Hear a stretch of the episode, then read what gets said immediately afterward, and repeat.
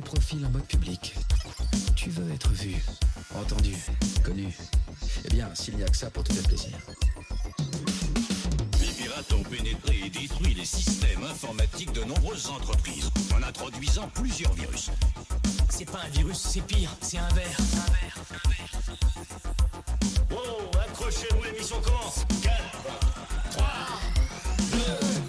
Ces conneries, c'est ma cape. Dans l'épisode d'aujourd'hui, Sam est toujours aussi optimiste.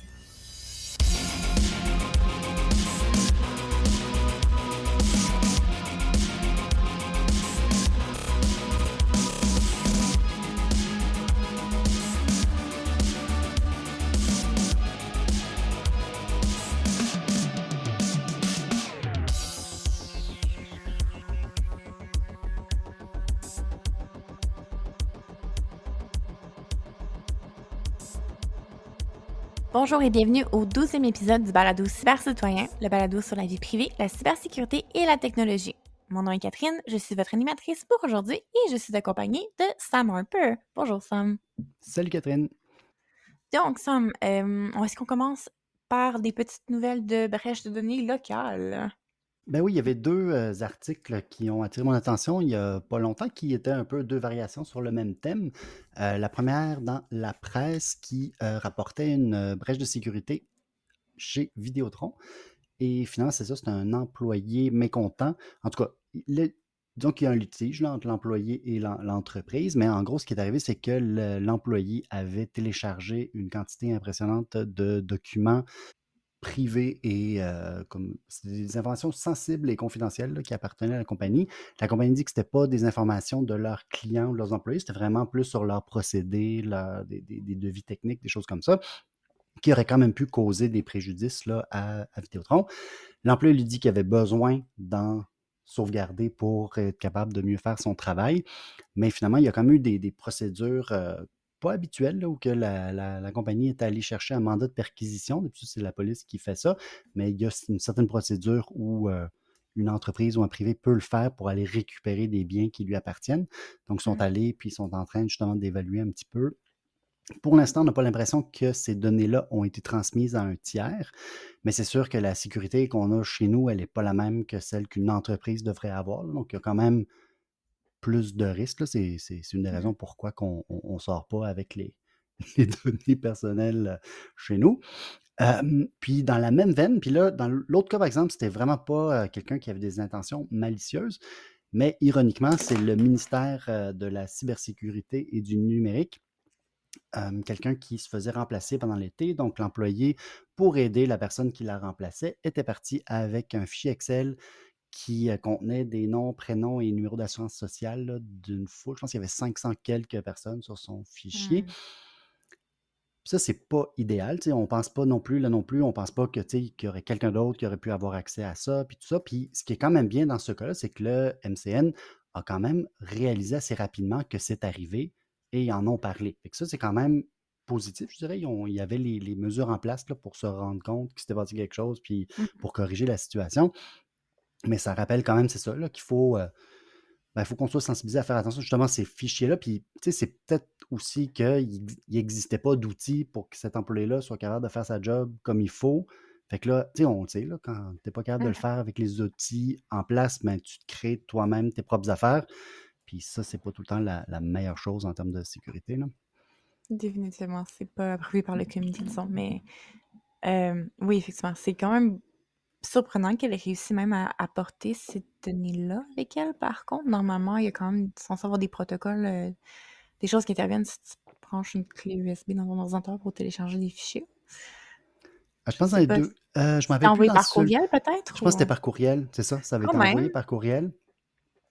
Quand même, il semble qu'il devrait y avoir des choses pour bloquer ce genre de transfert de fichiers massifs. Mais tu sais, un fichier Excel avec 500 lignes, c'est pas massif, là. C'est, ah, tu vois. C'est, quelques cas, là. Fait que tu sais, c'est pas... Euh, est-ce qu'il y aurait eu moyen...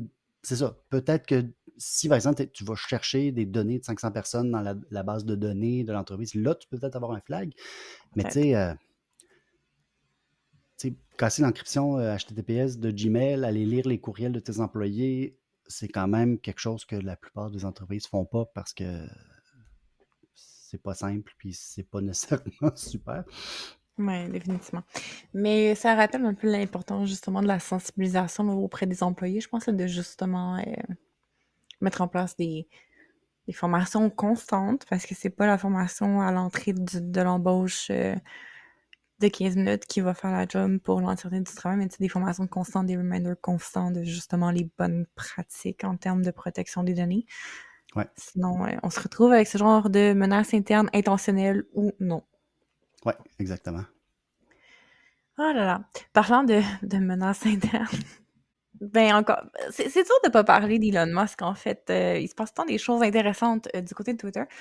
Euh, puis dans ce cas-ci, en fait, c'est que Twitter, en fait, et donc Elon Musk par la bande, viennent de recevoir une amende onéreuse de 350 000 par rapport au refus de transmettre de façon rapide les données de conversation de M. Donald Trump euh, par rapport au fameux 6 janvier, donc pour ceux qui étaient sous une roche dans les dernières années, euh, l'insurrection aux États-Unis, entre autres. Euh, puis dans le fond, le point, c'est qu'en ce moment, le département de la justice américaine fait une investigation à savoir est-ce que le président sortant à l'époque était impliqué ou non dans la coordination de tout ça. Et pour aller chercher ces preuves-là, il espérait accéder justement au log de conversation DM de M. Trump. Et puis, ben, euh, Musk ne participe pas et ne transmet pas les données. C'est bien, bien qu'une plateforme ne transmette pas les données de façon générale. Genre, c'est définitivement quelque chose que j'approuve. Mais dans un cas de haute sécurité comme ça, je pense que justement, les protocoles devraient au moins permettre ce genre de transfert-là. C'est quand même un enjeu important de savoir, surtout avec les élections qui s'approchent aux États-Unis. Les prochaines, c'est définitivement quelque chose qu'on devrait régler rapidement, savoir s'il était impliqué ou pas dans une insurrection euh, par rapport aux élections américaines, selon moi. Je sais pas si tu as lu la mise en accusation de Trump. Non. En tout cas, on pourrait le mettre dans les show notes, le lien. Là, il y a euh, un journaliste qui l'a refait avec en désanonymisant les gens qu'on était capable d'identifier, parce que la, version officielle a genre euh, et son complice A, complice B, complice C. Mais mmh. à un moment donné, on le sait que le complice A, par exemple, c'est Giuliani, on le sait que le complice B, c'est une telle, etc. Fait qu'il a mis les noms pour justement un peu faciliter la lecture. Là. Je pourrais le, mettre euh, dans les show notes. Vraiment, c'est intéressant à lire. C'est, pas court, c'est assez long, mais un peu sur toute la conspiration pour justement euh, propager l'idée comme quoi il y a eu de la fraude électorale, essayer de discréditer les résultats, mettre de la pression pour faire invalider certains, euh, les, résultats d'élection dans certains États. En tout cas, c'est assez intéressant comme, euh, comme lecture. Assez. Fait que pour le prochain club de lecture euh, de Peut-être. Ben, peut-être qu'on va essayer de trouver quelque chose de plus le fun à lire, là, mais c'est intéressant, mais peut-être pas pour le club de lecture. c'est bon. sinon, dans les nouvelles, ça, j'avais vu passer, je suis un peu jalouse que tu l'aies mis en premier comme choix d'article le fait que Zoom veulent entraîner euh, l'intelligence artificielle. En fait, les nouveaux terms and conditions de Zoom, carrément, qui, euh, qui sont parus il n'y a pas très longtemps. Oui, donc c'est ça, le Zoom a changé ses euh, conditions d'utilisation. ouais, c'est ça. Donc les conditions d'utilisation pour dire qu'ils pouvaient utiliser les conversations, les, les, les, réunions, etc., pour entraîner une intelligence artificielle là-dessus. Il y a un post de blog qu'on mettra dans les show notes qui a un peu dévoilé l'affaire, qui a un peu euh, mis le, feu aux poudres. Les gens ont commencé à, critiquer pas mal la compagnie qui a rapidement euh, essayé de changer le message puis essayé de, mettre les pendules à l'heure en disant non, non, inquiétez-vous pas, il va falloir que vous acceptiez puis que ça ne se fera pas sans votre consentement. Parce qu'il y avait quand même beaucoup de gens qui étaient quand même assez inquiets. Zoom est utilisé pour beaucoup de choses. Euh, par exemple, il y a de plus en plus de psychologues qui font des consultations en ligne avec Zoom. Puis que ces conversations-là soient utilisées pour entraîner une IA qui va peut-être après ça donner des, réponses ou mmh qu'on va peut-être retrouver justement des choses que, dont tu as parlé euh, euh, dans un environnement que tu pensais confidentiel, etc. Donc, je suis allé fouiller un peu dans les paramètres de, de, Zoom, puis honnêtement, là, c'est pas facile à trouver. la page là, des paramètres et tout ça de Zoom est presque aussi bien faite que celle de Facebook. Là. Je veux dire, c'est, mmh. euh, c'est assez complexe. C'est fait pour user-friendly. C'est fait pour décourager. En fait, c'est du dark UX, là, carrément. C'est fait pour te décourager que tu n'arrives pas à destination. Puis, c'est fait un peu, tu sais, comme ils disent, ah, ça va être opt-in, ça va être opt-in, mais c'est fait un peu, je trouve, d'une façon un peu sournoise. Mhm. c'est dans les paramètres, paramètres admin. Donc, ça veut dire que si, par exemple, c'est pas vous, tu sais, c'est- vous utilisez le Zoom d'une organisation, mais ça se peut que vous, vous n'ayez pas le contrôle là-dessus parce que ça va être Mhm. l'administrateur de votre organisation qui gère ces paramètres-là. Quand c'est un compte personnel, ben, vous êtes votre propre administrateur. Fait que là, si tu vas dans paramètres admin, paramètres du compte, puis ensuite c'est dans en réunion avancée, il y a un truc, puis c'est comme Hey, c'est gratuit pour l'instant, veux-tu l'essayer? C'est résumé de la réunion avec Zoom IQ. Mais ça, c'est opt-in. Fait que là, tu peux dire Hey, wow, quelque chose de gratuit, je vais l'essayer, je vais avoir un résumé de ma raison- réunion. Puis là, tu opt-in. Puis ensuite, le data sharing, lui, est opt-out dans la Hmm. fenêtre d'après. Fait que là, il faut que tu décroches. Non, je ne veux pas partager mes, mes données. Puis à ce moment-là, tu as, tu as accès comme au résumé de la réunion, mais tu ne feras pas. En tout cas, l'IA n'aura pas accès à tes données. Donc, oui, c'est opt-in parce que la première option, il faut que tu la coches, mais la deuxième, il faut que tu la décoches, par exemple. All right.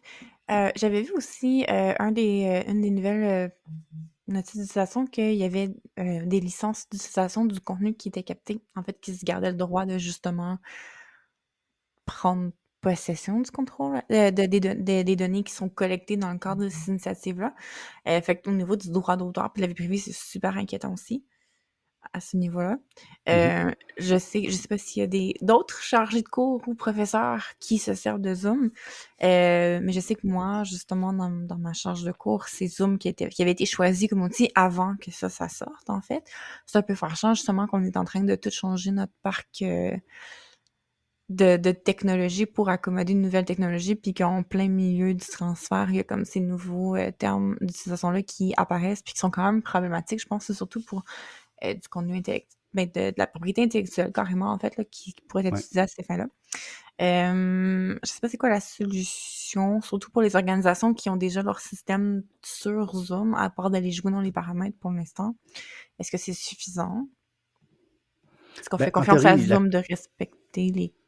Ben, leurs conditions d'utilisation ont d'ailleurs été modifiées, je pense, pour dire que ça se ferait seulement avec le cons- un consentement opt-in. Donc, Ouais. où tu dois dire oui, je suis d'accord, parce que c'est pas un Pour consentement que tu dois décocher. euh, ça. Fait pour l'instant, c'est ça. Mais je pense qu'il faut être alerte à voir est-ce qu'ils vont changer ces conditions d'utilisation dans, dans le futur. Là. Puis aussi en tant qu'utilisateur, est-ce que tous les gens qui joignent la réunion ont l'option de opt-in ou d'être avisés que les données sont collectées pendant la rencontre? Pas à ce que je sache. Fait que si toi, tu as décidé que ça te dérangeait pas puis que tu hostes une réunion, euh, je sais pas si. euh, Les moment, on te dit quand on, en- Oui. on, dit si on enregistre, mais je suis pas Mhm. sûr qu'on va dire hey, en passant, ça va être euh, utilisé pour entraîner une IA. Ça, ça m'étonnerait. Ah là là. Parlant, parlant d'intelligence artificielle, d'ailleurs, euh, j'ai vraiment l'impression que ça va être des gros enjeux à venir. Là, qui, mais, euh, ben, sais, quand on parlait de ChatGPT, euh, il y avait beaucoup de mentions de gens qui disaient Oh my god, ça pourrait aider les criminels puis les pirates à faciliter leurs trucs. Puis ben, les compagnies disaient non, non, non, inquiétez-vous pas, il y a des safeguards. Comme si quelqu'un demande, écris-moi un, courriel pour scammer des gens, le IA va dire je peux pas faire ça, c'est un crime.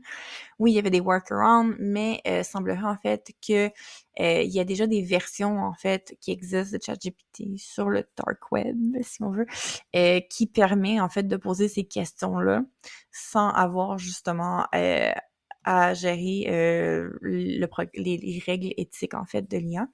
Euh, entre autres, là, il y a le Worm GPT puis Fraud GPT euh, qui sont euh, déjà monitorés par des, des experts en cybersécurité. Euh, puis c'est justement là, c'est ce qu'on s'attendait en tant que en tant qu'analyste.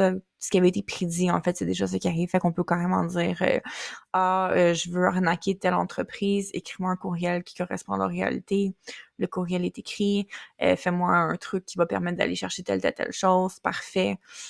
Puis ça facilite l'envoi, en fait, puis ça facilite la création. Euh, ce qui fait que j'assume que, étant ça, en fait, le, le- bémol là-dessus, c'est que les, les chercheurs n'étaient pas encore certains de est-ce que c'est vrai ou est-ce que c'est des scammers qui essaient de se scammer en se vendant des faux outils pour scammer des gens, ce qui est une autre possibilité parce que les recherches ça se peut. Ça se peut que ce soit pas vrai. Euh, mais euh, c'est quelque chose qui est à garder en tête là, parce que j'assume que justement, ça va, si c'est vrai, ça va définitivement augmenter le flot potentiel de, de pourriels, d'arnaques en ligne. Ça va les rendre plus peaufinés. Euh, les modèles linguistiques sont quand même, ça rend la traduction facile. c'est le bon vieux conseil de surveiller pour les erreurs d'orthographe dans un courriel. Ça va rapidement plus être valable comme conseil. Euh, donc, à suivre en fait pour cette situation. Même, sans aller sur le dark web, j'ai vu passer, il me semble, il y a deux semaines, c'était fait par euh, des chercheurs en sécurité qui mettaient des prompts pour justement mmh. contourner certaines justement des restrictions des, différents modèles d'intelligence artificielle. Puis un peu comme tu vas trouver des listes avec des Google Docs pour faire des recherches avancées sur Google, quand tu vas trouver des listes avec des mots de passe euh, fréquents euh, utilisés, etc., ben, il y avait la liste comme des, prompts, que tu pouvais faire pour faire, faire des choses à l'IA que normalement il n'est pas supposé faire. Ça, existe déjà sans, même aller sur, euh, sur le dark web. Fun. Ben oui. tu voulais nous parler d'un pirate qui vient de plaider coupable? Je suis sûr que. Tu, en tout cas, il y a certains des personnages-là qui sont quand même. C'est des gens qui ont marqué, euh, je te dirais. Euh, en tout cas, c'est des gens marquants. Euh, je ne sais pas si vous vous rappelez, Bitfinex, c'est un acte qui a eu lieu en 2016. c'est un exchange, donc c'est un endroit où on peut acheter, échanger, vendre de la crypto-monnaie. Euh, c'était basé à Hong Kong. Donc en 2016, ils ont eu euh, une brèche de sécurité et ont annoncé à ce moment qu'ils avaient perdu, euh, je pense que c'était pas loin de 120 000. Donc, pas loin de 120 000 bitcoins. À l'époque, ça valait 72 millions.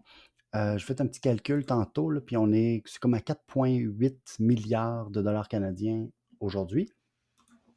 Pendant longtemps, on ne savait pas qui, était derrière ce, piratage-là, mais l'année dernière, ou l'année avant, il y a eu une arrestation de deux personnes pour le blanchiment d'argent. Puis justement, là, finalement, le mari du couple a plaidé coupable au piratage lui-même. Qu'il n'était pas juste la personne qui blanchissait l'argent, mais aussi le pirate derrière la cyberattaque.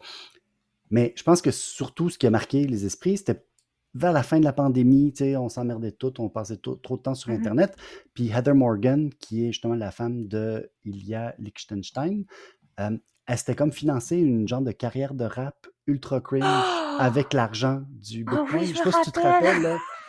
oh my god! Oh wow! Ben, c'est ça. finalement, c'est ça. Elle, risque un genre de 10 ans de prison pour euh, blanchiment d'argent, alors que son mari, lui, en risque pas un peu, je pense, qu'il risque un 20-25 ans pour le piratage et le blanchiment d'argent. Ils ont utilisé plusieurs stratagèmes. Ils ont commencé par utiliser Alphabet, qui était un, marché sur le dark web, pour essayer de mélanger leurs crypto-monnaies. Euh, ensuite, ils, ils, ont utilisé d'autres exchanges. Ils ont essayé de. Ils ont transformé, par exemple, les crypto-monnaies en. Parce que ça, le problème avec les crypto-monnaies, c'est qu'à un moment donné, c'est bien cute, tu as des bitcoins, mais si tu veux t'en servir, il va falloir que tu aies du vrai argent. Mmh l'argent inventé d'Internet, malheureusement, tu ne peux pas acheter grand-chose avec ça. Et c'est justement dans un de leurs schemes où qui changeaient leur carte là, en carte cadeau euh, Walmart et d'autres qui se sont fait avoir parce que le compte, justement, était lié. Le compte, ce compte-là était lié à un des comptes, euh, un des wallets de, Bitcoin qui avait servi au piratage. Et celui-là, ben, il était enregistré avec le iPhone du mari, ce qui a donné juste assez d'informations pour que les autorités puissent demander un mandat de perquisition. Puis une fois qu'il y avait ben, les ordinateurs ici et ça, ben, ils ont trouvé tout le, tout le reste. Fait qu'on mettra l'article dans les show notes. C'est quand même euh, intéressant comme histoire, mais c'est surtout, euh, c'est ça, je me, je me, rappelais de Heather Morgan, avait quand même marqué euh, quand je oui, son arrestation pour le, pour blanchiment d'argent à cette époque-là. Mais je me rappelle dans les articles qu'on disait à ce moment-là, on ne sait toujours pas qui, qui est derrière. On pense qu'eux travaillent pour une autre personne, blablabla, mm-hmm. mais finalement, c'était vraiment eux qui étaient derrière. Je me rappelle, c'était le Crocodile of Wall Street, le surnom de genre. Hmm. Wow, oh my god, je, je me rappelle, je me rappelle du rap. C'est comment si vous aviez manqué ce bout-là de, de début de pandémie qui semble être comme il y a trois heures euh, passées, c'est que c'est tellement lointain dans l'esprit. Euh, je vous recommande, c'est quand même c'est quand même fabuleux, considérant, considérant que. Tu sais, mettons que tu es un criminel qui euh, launder de ce genre de montant d'argent-là, j'essaierais pas d'être un influenceur qui est viral sur TikTok en même temps. C'est comme. Je resterais subtil. C'est sûr. Tu prends l'argent puis tu restes très subtil. Si jamais tu pars un cours de criminalité, éventuellement, là, ça pourrait être dans tes premiers cours. Si ouais. c'est pas le moment. Votre carrière de rap, non. Mais ben, après, là, comme tu sais, c'est ça, non. Influenceur, c'est non. Carrière de rap, c'est non. Oh my God. Oh wow. Non, mais c'est. Euh, oui, merci pour ce, ce rappel nostalgique du début de la pandémie. J'avais complètement oublié ce moment-là. C'était. Wow. Wow, wow, wow. Bref, de retour au sujet du podcast. Um, Est-ce que c'est un balado avec Sam Harper? Sur fait un peu de géopolitique? La réponse est non. Parle-nous de géopolitique. Um, ces temps-ci, euh, je garde un chien, puis donc je, me, je marche souvent. Et comme je marche souvent, ben, j'écoute des podcasts. Puis un que j'aime beaucoup mm. ces temps-ci, c'est Risky, euh, Risky, Business News.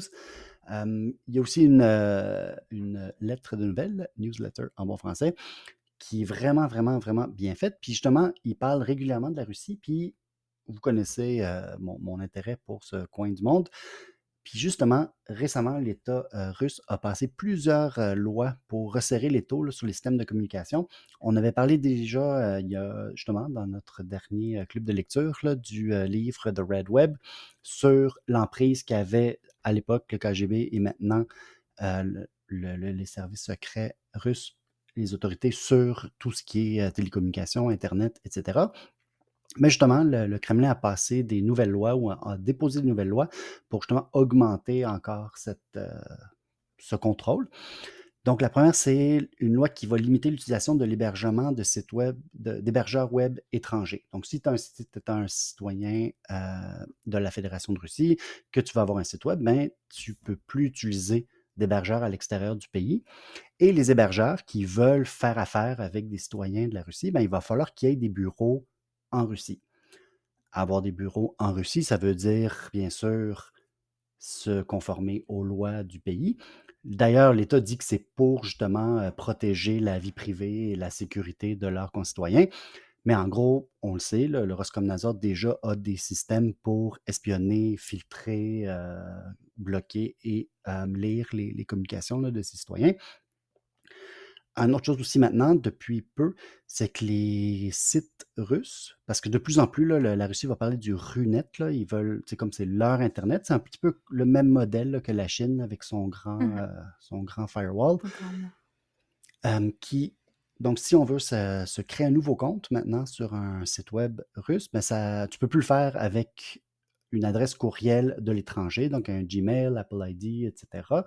Ça te prend une adresse courriel russe, un numéro de téléphone russe, des informations euh, biométriques, des informations de ton passeport, etc.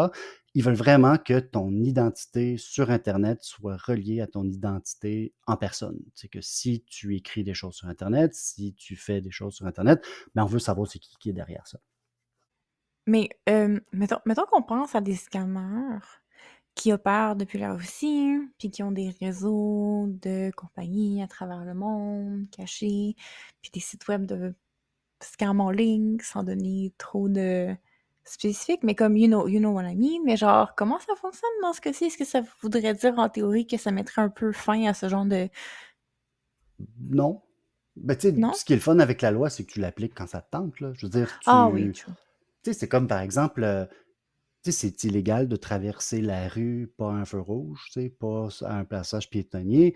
Sauf que entre le monsieur blanc de 45 ans, bien habillé, qui traverse, et le jeune racisé ou le jeune punk ou l'itinérant qui traverse, la chance d'avoir un ticket n'est pas la même pour tout le monde. Puis je pense que ça doit être exactement la même chose en, en Russie, où que cette loi-là va surtout servir à contrôler l'opposition, les dissidents, etc. Mais tu sais, les, les, groupes cybercriminels qui font des affaires à l'extérieur du pays puis qui ne sont pas un problème pour le régime, ils n'ont pas trop à craindre de ça. Là. Ah, dommage. Ça aurait été comme le silver lining. oui, mais je suis pas sûr. en tout cas, peut-être. Peut-être que je me trompe. Peut-être que je suis trop cynique. Euh, d'ailleurs, Ça dépend à quel point ça ramène des revenus à l'intérieur, I guess. Oui, je pense que c'est un euh, des trucs. Mais tu sais, dans la même veine, il y avait aussi, euh, il oblige maintenant les compagnies de télécom à bloquer les cartes SIM si tu n'as pas les données sur le propriétaire. Tu sais, comme maintenant, tu, sais, tu peux aller dans n'importe quel magasin ici, tu t'achètes une carte SIM. Euh, après ça, avoir des forfaits de façon anonyme, c'est pas super simple, mais c'est faisable. Mais là, en Russie, ce sera plus possible. Donc, si tu n'as pas les données de ton passeport ou d'une autre euh, forme d'identification gouvernementale euh, approuvée, ben les, tu ne pourras plus utiliser de, carte SIM. Et on sait que les, communications téléphoniques sont aussi surveillées là, en, Russie. C'était déjà un pays autoritaire, mais dans, les dernières années, cette, ce virage ou cette augmentation là, de, l'État répressif est quand même assez inquiétant. Ça semble effectivement plus compliqué tout d'un coup d'organiser une rébellion depuis son téléphone, définitivement. Hum. Ça va bien. Des bonnes nouvelles. Merci, Sam. C'est un sujet joyeux pour conclure. Merci. Hum, pas de souci. Euh, bref, c'est pas mal sur cette euh, note euh, optimiste par rapport au futur des différentes démocraties à travers le monde qu'on conclut le balado. Si vous avez aimé l'épisode d'aujourd'hui, n'hésitez pas à le faire connaître autour de vous en le partageant ou en donnant des 5 étoiles sur peu importe la plateforme de streaming que vous utilisez. Euh, surtout, abonnez-vous pour ne rien manquer des épisodes à venir et on donne encore un grand merci à DJ Mutante pour l'indicatif sonore. À la prochaine. À la prochaine.